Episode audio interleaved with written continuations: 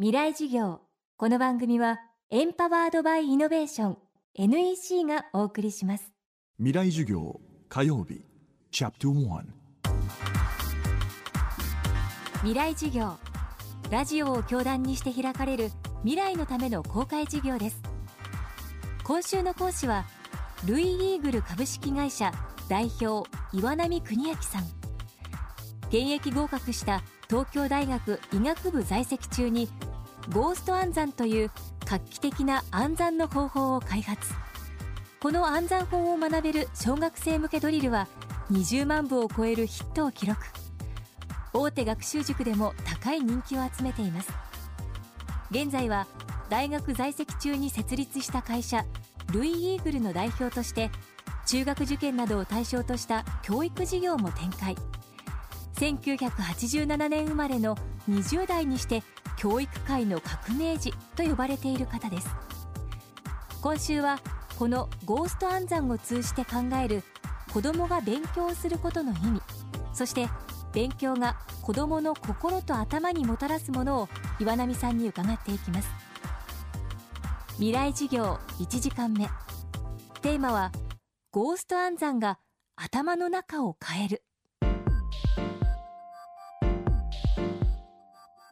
えー、ゴースト暗算というのは、まあえー、6時間のトレーニングで、えー、何もないところからククと足し算さえできれば2桁かける2桁の掛け算の暗算が、えー、どんなパターンでもできるようになるという、まあ、新しい全く新しい暗算法です。はい。まあ、お魚のその形のプレートの中に数字を入れて計算すればもうあの見ただけでパッとわかるような、はい、あの形のプレートになってますので。なので暗算しやすいんです。まあ、僕結構その、まあ、ひらめきがこうバッとくることがあって、まあ、実はその某ファーストフード店でですねお子さんたちがすごく楽しそうにですね、まあ、フィレオフィッシュっていう、まあ、ちょっとメニューを食べていらっしゃるのを見て本当にすごく楽しそうにこう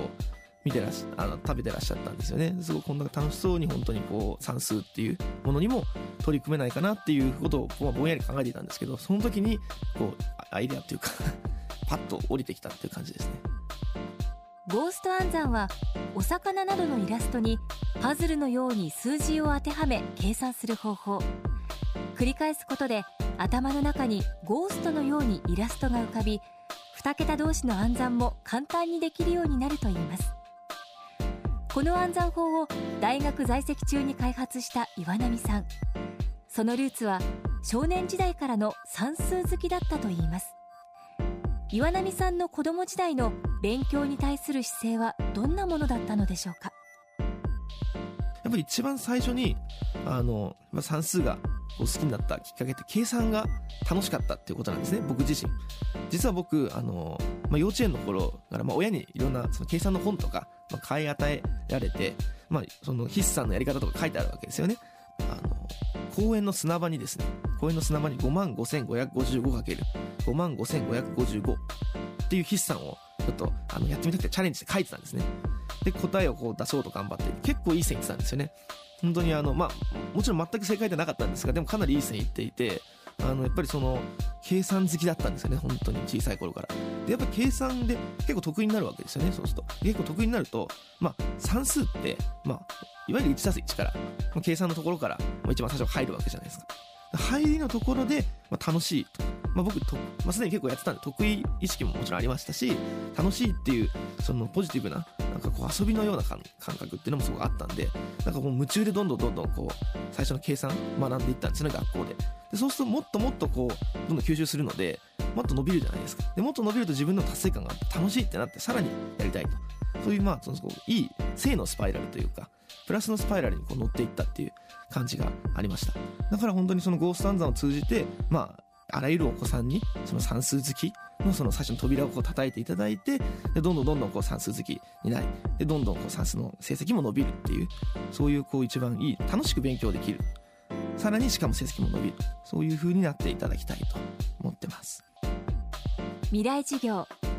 明日も株式会社ルイ・イーグル代表岩波邦明さんの講義をお送りします。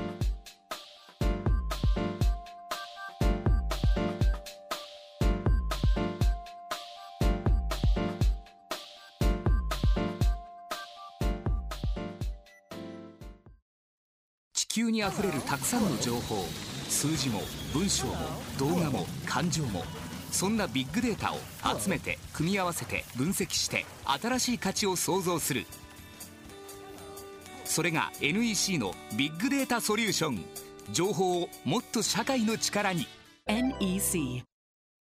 未来事業。この番組はエンパワードバイイノベーション。NEC がお送りしました。